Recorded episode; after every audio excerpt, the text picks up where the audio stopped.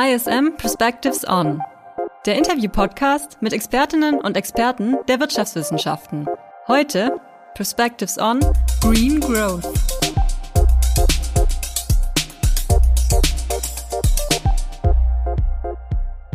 Hallo und herzlich willkommen zu einer neuen Folge von ISM Perspectives On. Mein Name ist Julian Tröndle, ich bin Redakteur im ISM Fernstudium am Campus Stuttgart und mein heutiger Gast ist einer, der in einer früheren Folge schon einmal hier war, nämlich André Reichel, Professor für International Management und Sustainability, ebenfalls hier am ISM Campus Stuttgart. In der damaligen Folge haben wir uns unter dem Titel Perspectives on Sustainable Degrowth mit Fragen der Postwachstumsökonomie auseinandergesetzt, also damit, wie eine Wirtschaft und Gesellschaftsform abseits konventioneller Wachstumsimperative aussehen könnte.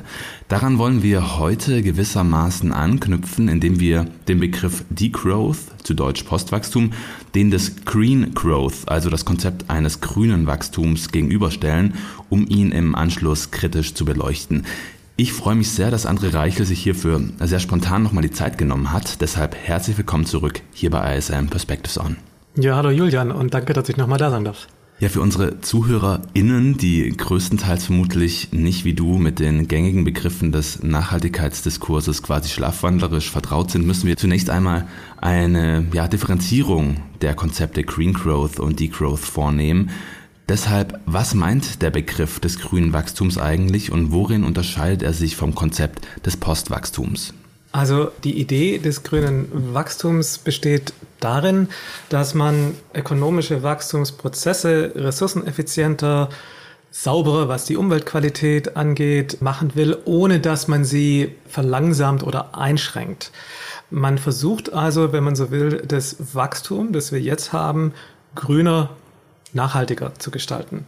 Das soll erreicht werden zum einen durch klare Umweltpolitik, wo man zum Beispiel durch Auflagen, Gebote, Verbote, aber auch durch marktliche Mittel wie zum Beispiel eine CO2-Steuer versucht, Anreize zu setzen, äh, umweltfreundlicher zu wirtschaften. Man versucht durch Anreize in Investitionen, in grüne Technologien, in Ressourceneffizienz, in Energieeffizienz die Wirtschaft ökologisch zu modernisieren. Das ist auch so ein Schlagwort, das uns seit den 80ern begleitet. Und dass dann damit äh, grüne Produkte und Leistungen entstehen und auch letzten Endes grüne Märkte. Äh, das ist so die Grundidee des grünen Wachstums. Also nichts grundsätzlich an der Wachstumsvorstellung zu verändern, aber die Art und Weise, wie wir wachsen, die zu verändern. Jetzt hast du die 80er erwähnt als mhm. so eine Art, wahrscheinlich so ein Grundstein, der da gelegt wurde für die Idee des grünen Wachstums.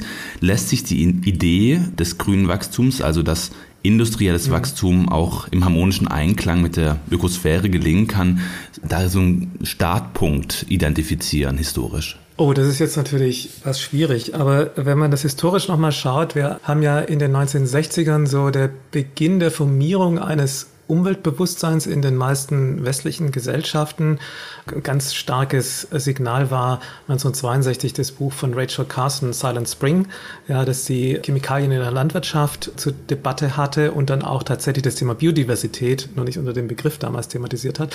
Und in den 70ern dann ganz stark natürlich auch die grünen Bewegungen, die entstehen, die Grenzen des Wachstums, die veröffentlicht werden, dieser erste Bericht dann in Club of Rome. Und dann aber auch ja relativ schnell eine politische Reaktion Reaktion darauf. 1972 gab es die erste Umweltkonferenz der Vereinten Nationen in Stockholm. In den 1970ern sind auch zum Beispiel in den USA äh, die Environmental Protection Agency entstanden, das erste, wenn man so will, Umweltamt in einem Land. Und in Deutschland hat man dann in den 1980ern auch ein Umweltministerium gegründet. Also ich glaube, so in diesem Übergang von den 70ern zu den 80ern ging es dann auch los. Und diese äh, Fragestellung der ökologischen Modernisierung, würde ich mal sagen, ist so seit Mitte der 1980er Jahre eigentlich steht im Raum als Idee. Das grüne Wachstum ist dann etwas jüngeren Datums. Das ist eher so etwas, das aus den, äh, sagen wir mal, späten 2000ern kommt. Aber die Grundidee, unser Wirtschaftssystem kompatibel zu machen mit den Erfordernissen einer nachhaltigen Entwicklung, die kommt ungefähr in den 80ern, wo ja im Übrigen auch der Brundtland-Bericht der UN-Kommission zur Wirtschaft und Entwicklung veröffentlicht worden ist, wo man ja das Thema Nachhaltigkeit und Entwicklung zusammengedacht hat. Also wie kann man wirtschaftliche Entwicklung vor allem im globalen Süden äh, machen, ohne dass dabei Umweltschäden entstehen. Jetzt hast du die politische Dimension ja schon angesprochen. Der Begriff des grünen Wachstums ist ja einer, der vor allem im politischen Kontext teils ja auch einigermaßen populistisch gebraucht wird, denn anders als bei Degrowth bzw. Postwachstum lässt sich mit ihm ja argumentieren, es gäbe noch eine Option des Weiter so, was insbesondere in wohlhabenden westlichen Demokratien ganz gut anzukommen scheint. Man müsse, so die Argumentation hierfür, einzig die technologischen Rahmenbedingungen neu justieren. Verbirgt sich hinter dem Begriff des grünen Wachstums also letztlich bloß eine Art ja, neoliberale politische Ideologie? Vielleicht mal so grundsätzlich, wo das losging. Es ging eigentlich kurz vor der Finanzkrise los, als zum ersten Mal damals in der New York Times von Thomas Friedman ein Essay äh, erschien, wo er einen Green New Deal für die USA damals vorgeschlagen hat. Das war noch bevor die Krise richtig losging. Aber in der Krise wurde dann sehr viel darüber diskutiert, wie kommt man aus so einer wirtschaftlichen schwierigen Lage? Natürlich durch Wachstum, aber wenn man schon Wachstum braucht, dann bitte grün, also auch um gleichzeitig die Transformation der Wirtschaft voranzutreiben. Und diese Idee eines Green Deals, was sich jetzt ja auch in der EU widerspiegelt, die ist seit 2007, 2008 auf einmal da. Und jetzt kann man natürlich sagen, neoliberale Ideologie, aber 2008 die Finanzkrise war ja das Versagen des Neoliberalismus und auch die Bankrotterklärung letzten Endes. Insofern glaube ich, ist es jetzt schwierig, das zuzuordnen. Auf der einen Seite ist natürlich diese Vorstellung, es kann ja schon weiter wachsen, nur grüner, extrem strukturkonservativ. Also es muss sich nicht viel ändern.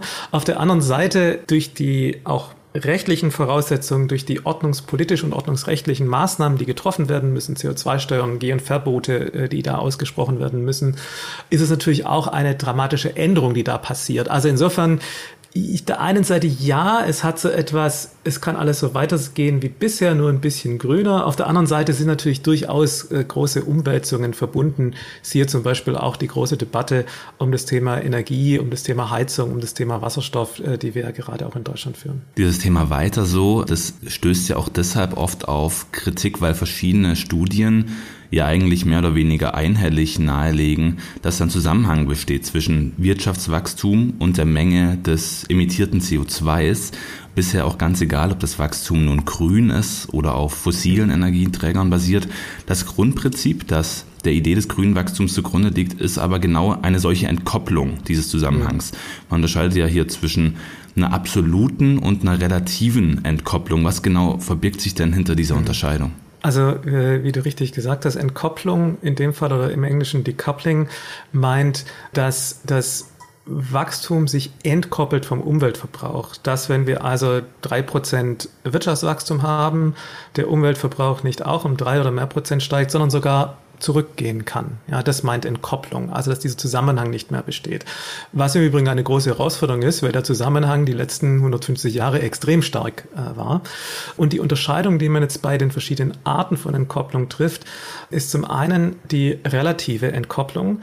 Das meint, dass die Umweltbelastung langsamer steigt als das Wirtschaftswachstum. Also wenn in meinem Beispiel die Wirtschaft um drei Prozent wächst, dass die Umweltbelastung zum Beispiel nur noch um zwei oder ein Prozent zunimmt. Das heißt, dass sie langsamer zunimmt. Das reicht aber noch nicht. Das ist schon mal besser, als wenn sie genauso schnell oder schneller zunimmt. Es reicht aber nicht, weil wir immer noch eine Zunahme der Umweltbelastung haben. Und das Ziel zum Beispiel beim Thema äh, Treibhausgase ist ja, dass wir die auf Null zurückfahren. Also nicht, dass sie langsamer wachsen, sondern dass sie schrumpfen. Und genau da kommt dann der Begriff der absoluten Entkopplung ins Spiel. Absolut meint, dass in der Tat bei einem Anwachsen des Bruttoinlandsprodukts, wie wir ja unser Wirtschaftswachstum dann messen, dass bei einem Anwachsen des BIPs die Umweltbelastung abnimmt. Also bei meinem Beispiel plus drei Prozent, minus ein Prozent oder minus zwei Prozent Treibhausgasemissionen. Das wäre absolute Entkopplung. Die reicht aber vielleicht immer noch nicht, äh, bei minus ein oder minus zwei Prozent. Das ist ja schon mal ganz gut. Wenn wir aber das 2-Grad-Ziel einhalten wollen, ich rede jetzt noch nicht vom 1,5 Grad-Ziel, das 2-Grad-Ziel einhalten wollen, dann müssten wir minus 7 bis minus 8 Prozent jedes Jahr CO2-Reduktion haben. Das wäre dann eine hinreichende Entkopplung, um das 2-Grad-Ziel einzuhalten. Bei 1,5 Grad, da wären wir wahrscheinlich ziemlich gut im zweistelligen Bereich. Und das sind so die drei Begriffe eigentlich. Relative Entkopplung, es wächst langsamer, absolute Entkopplung, es schrumpft tatsächlich und hinreichende Entkopplung, es schrumpft so stark, wie wir es brauchen, um bestimmte ökologische Ziele zu erreichen. Jetzt klingt das für Leute, die im, im, ja, in dem Bereich forschen, einigermaßen utopisch. Ein Vertreter zum Beispiel ist ja Nico Pech, der spricht mhm. von der Idee der Entkopplung als eine Fiktion des qualifizierten mhm. Wachstums.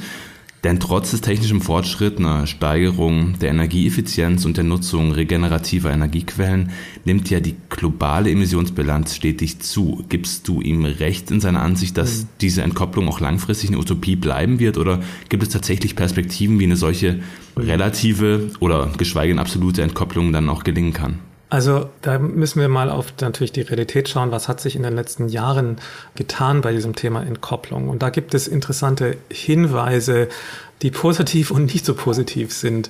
Wenn wir mal die Realitäten der Entkopplung zum Beispiel in der Europäischen Union anschauen. Und die EU ist ja zumindest in der Selbstbeschreibung ein äh, Champion der Nachhaltigkeit, auch wenn wir Deutschland angucken, äh, da tun wir uns ja immer auch sehr besonders hervorheben, wo wir auch seit vielen, vielen Jahren und Jahrzehnten auch schon bestimmte Politiken am Wirken haben, was in diese Richtung gehen, was das grüne Wachstum angeht. Wenn wir uns die EU anschauen, da gibt es eine Studie von 2019, die sich anguckt, wie hat sich denn der ökologische Fußabdruck in den verschiedenen EU-Ländern entwickelt. Sehen wir absolute, relative oder gar keine Entkopplung. Und das Interessante ist, wenn wir nur darauf schauen, was innerhalb der EU-Staaten passiert, also wenn wir so wollen, was zu Hause gemacht wird, in Anführungszeichen, und wie die Umwelteinwirkungen sich zu Hause entwickelt haben im Verhältnis zum Beispiel zum äh, Wirtschaftswachstum, dann sehen wir in der Tat eine absolute Entkopplung. Noch keine hinreichende, aber wir sehen eine absolute Entkopplung. Das hört sich schon mal gut an. Es scheint also zu gehen. Das Negative, das nicht so Positive, äh, das ich erwähnt habe, ist, wenn wir jetzt aber mal anschauen, wenn wir die gesamte Lieferkette und Produktionskette dieses diese Produkte und Leistungen, die wir in Europa konsumieren, angucken, die werden ja nicht in Europa hergestellt ähm, äh, oder nur noch vielleicht die Endprodukte.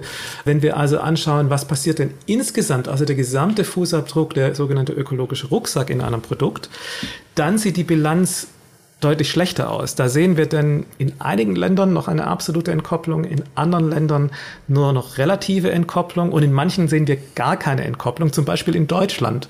Da sehen wir gar keine Entkopplung.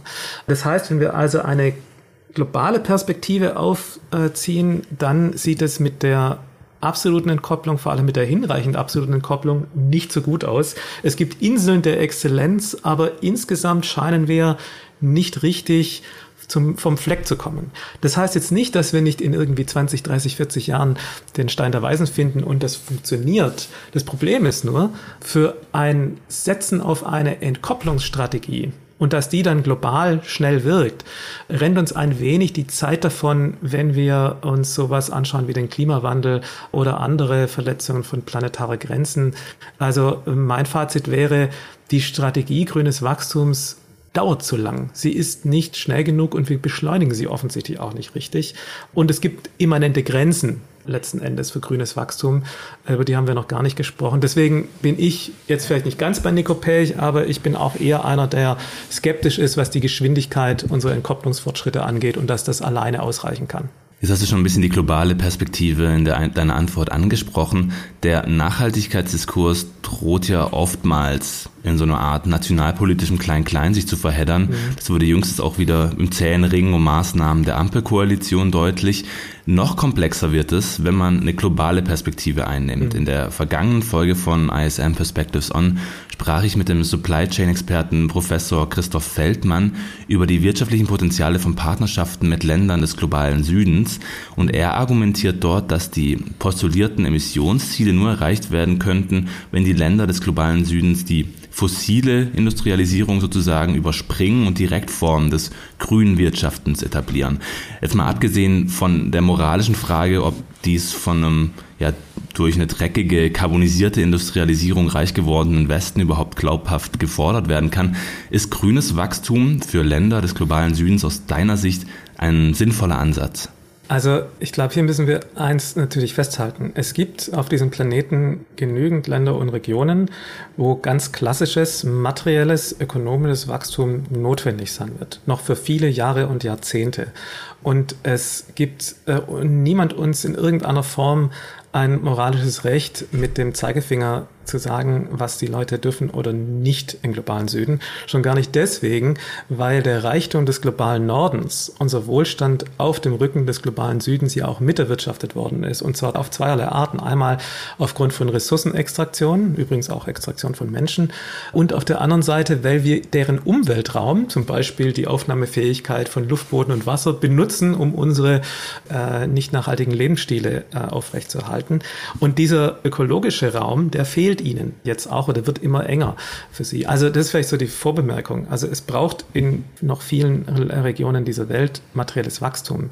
Es braucht aber auch in vielen Regionen dieser Welt, und zwar in denen, in denen die Mehrheit der Menschheit in der Zwischenzeit lebt, kein materielles Wachstum mehr. Beziehungsweise man muss sich sehr stark überlegen, was da überhaupt noch wachsen soll.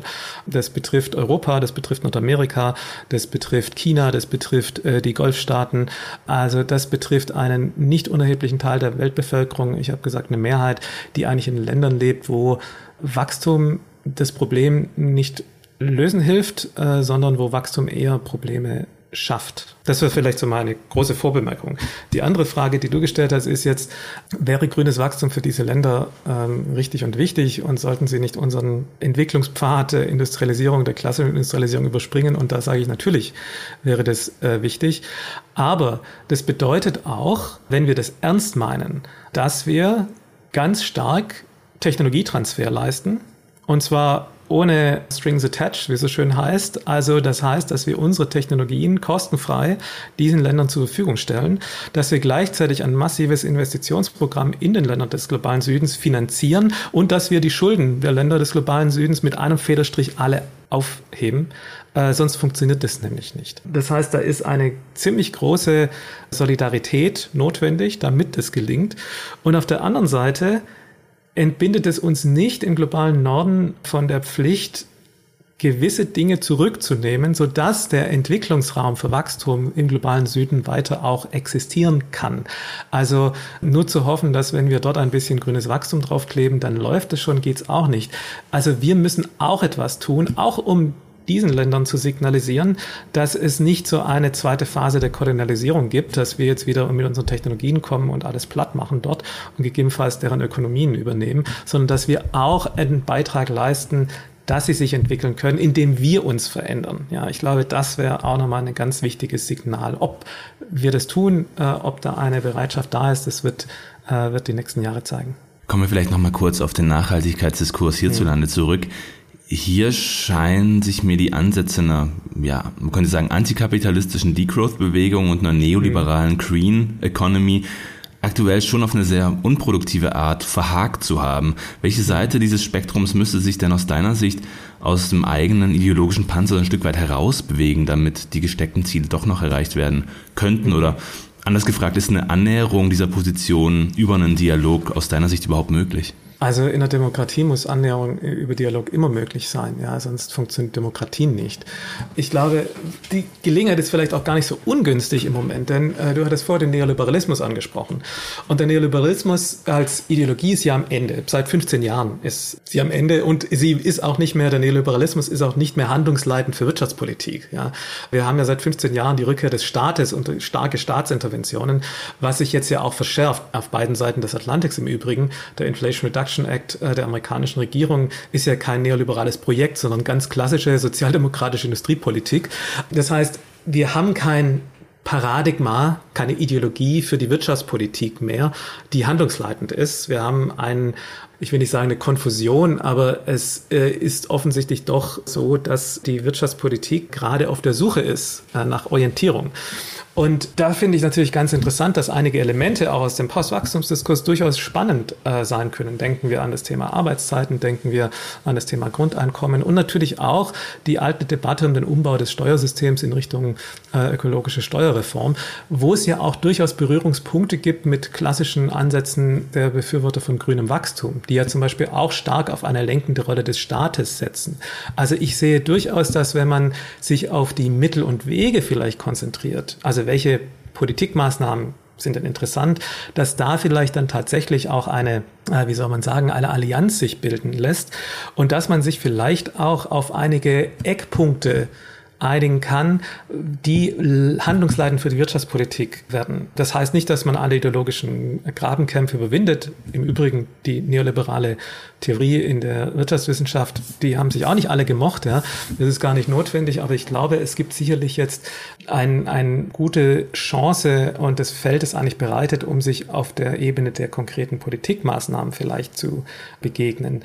Denn ich glaube, dass wir wissen, dass wir mehr Regulation brauchen, eine bessere Regulation brauchen, dass diese Transformation, über die wir alle reden, ja nicht nur mit ein bisschen Ökosteuer hier oder Kreislaufwirtschaftsgesetz da zu beheben ist, sondern dass da schon eine größere Wandel in allen auch Lebensbereichen notwendig ist. Ich glaube, das ist ja durchgesickert. Was jetzt noch ein bisschen fehlt, ist vielleicht Orientierung und Vision, wo denn die Reise hingeht. Aber da, wie schon gesagt, wenn man sich von den Maßnahmen aus äh, das versucht zu entwickeln, da bin ich eigentlich gar nicht so pessimistisch, dass sich da was ergeben könnte. Wenn bei den Begriffen grünes Wachstum oder Postwachstum im Prinzip am Ende meist doch nur ja, Ideologien politischer Gegner aufeinanderprallen, inwieweit sind diese Begriffe für eine nachhaltige Transformation unserer Wirtschaftsweise beziehungsweise zur Erreichung der gesteckten Emissionsziele aus deiner Sicht überhaupt sinnvoll? Äh, aufpassen, es sind Ideologien sind nicht nur Ideologien. Ähm, da sind grundsätzliche Perspektiven auf die Welt und selbstverständlich gibt es einen fundamentalen Unterschied. Die einen glauben eben beim grünen Wachstum, dass durch Entkopplung und etwas mehr Technologie alles schon so weitergehen kann. Die anderen sind davon überzeugt, dass Technologie nicht ausreichen wird und dass, wenn wir nicht grundlegend das politisch-ökonomische System uns angucken und welche Wachstumszwänge dieses selber erzeugt, dass es dann nicht funktioniert. Also das ist nicht nur einfach, äh, wenn man so will, Lyrik für die Galerie, sondern das ist tatsächlich, sind grundlegende andere Perspektiven, äh, die da sind. Ähm, meine Sympathien sind klar, ich halte vom grünen Wachstum halt nicht so viel. Insofern ist es nicht ganz so leicht, darüber hinwegzukommen. Mein Vorschlag von gerade war ja eher, dass man sich auf eigene, einige Maßnahmen konzentriert, die vermittelbar sind, wo beide Seiten äh, im Diskurs finden, ja, das ist aus meiner Sicht aus diesen Gründen gut und die andere Seite kann sagen, ja, von mir ist es aus diesen Gründen gut. Das heißt noch nicht, dass man damit diese Unterschiede überdeckt. Aber ich glaube, es muss vor allem auch den Vertreterinnen des grünen Wachstums klar sein, dass es zu lange dauert, und dass die Radikalität, auch der Technologien übrigens, ja, dass die viel zu gering ist und dass wir da echt einen Zahn zulegen müssen.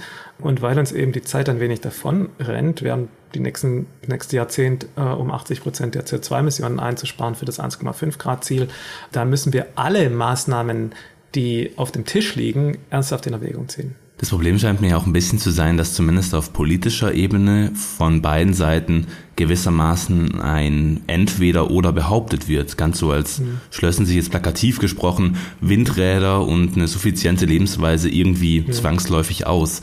Wie könnte denn eine vermittelnde mhm. Perspektive, die auch leitend ist für die Politik, mhm. dann aus deiner Sicht aussehen und vielleicht, wie sähe vielleicht auch ein Begriff aus, der das Ganze in sich bündelt? Ja. Vielleicht auch hier eine Vorbemerkung. Die grüne Wachstumsperspektive und die Vertreterinnen des grünen Wachstums sind natürlich klar die Mehrheit. Ja. Also äh, Postwachstum ist eine ganz klare Minderheit. Äh, äh, in dem Fall, ja.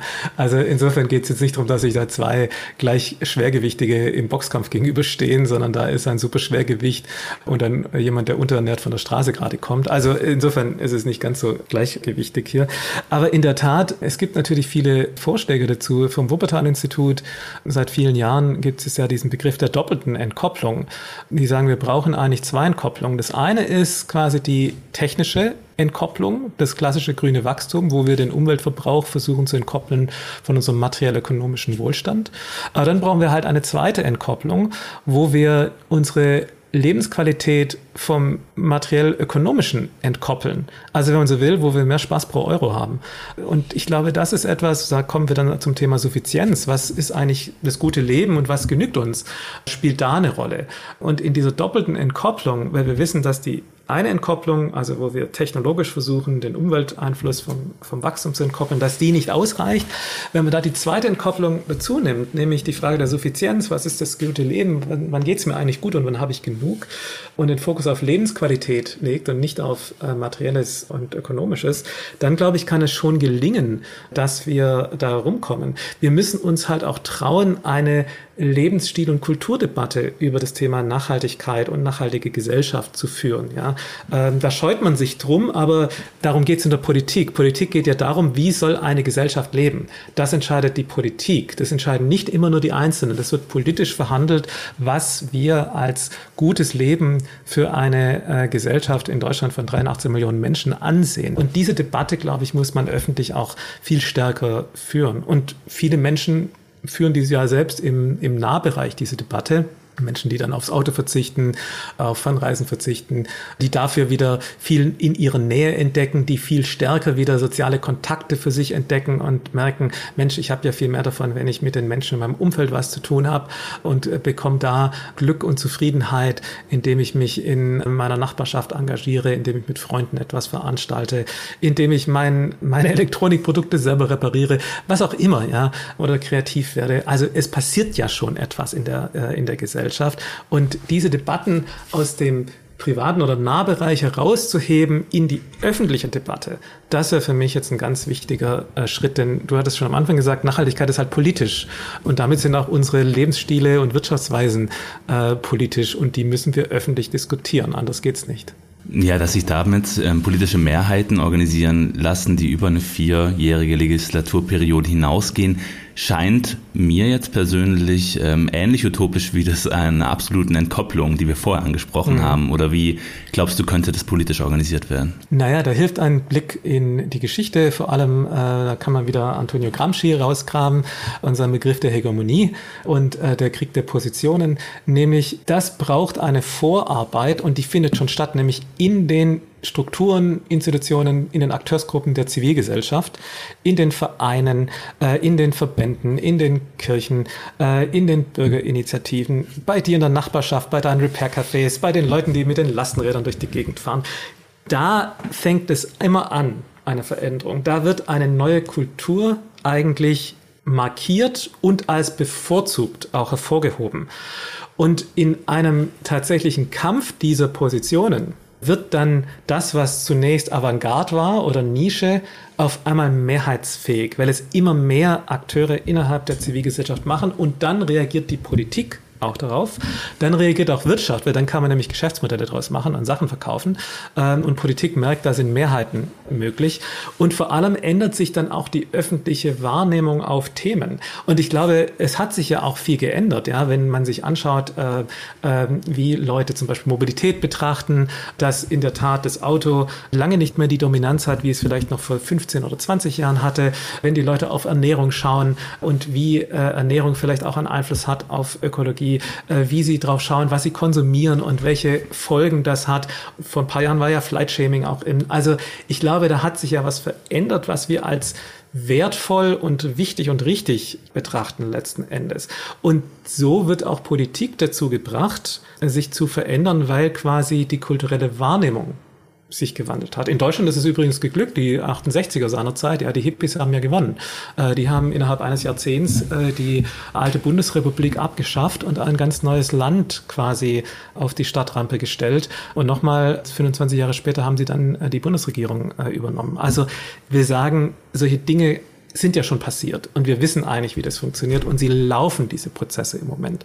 Und wir haben ja eigentlich auch, vielleicht der letzte Punkt, auch eine Bundesregierung, wo zumindest in Teilen diese Perspektive ja da ist äh, auf die Themen. Insofern glaube ich, können wir auch eigentlich auf dieser Ebene eine öffentliche Debatte führen und die wird ja auch zum Teil geführt. Die Frage ist eher, wie lange dauert's äh, letzten Endes. Und das ist so der einzige Punkt, wo ich ein bisschen Bauchschmerzen habe, weil die Zeithorizonte enger werden einfach. Also es ist halt in den letzten 50 Jahren seit der Veröffentlichung von Limits to Growth 1972, wo wir schon wussten, was passieren kann, ist eigentlich zu wenig passiert. Und deswegen sind wir jetzt unter einem extrem hohen Handlungsdruck. Aber manchmal braucht es halt den Druck im Kessel, dass sich die Dinge auch schnell ändern. André Reichel war das. Ich sprach mit ihm über das Konzept des grünen Wachstums hier in ISM Perspectives On. Vielen Dank, dass du dir die Zeit nochmal genommen hast für das Gespräch hier. Danke dir, Julian. In der nächsten Ausgabe kommen wir von der großen globalen Perspektive wieder zurück auf eine wirtschaftspsychologische innerhalb von Unternehmen. Am 1. Mai wird es nämlich um die Frage einer produktiven Fehlerkultur in Unternehmen gehen. Bis dahin und danke fürs Zuhören. Ciao. Alle im Interview genannten Quellen findest du in den Shownotes zur Folge. Der Podcast ISM Perspectives On wird präsentiert von der International School of Management. Besuche unsere Website ism.de für weitere Infos zu den angebotenen Bachelor- und Masterstudiengängen aus dem Bereich der Wirtschaftswissenschaften.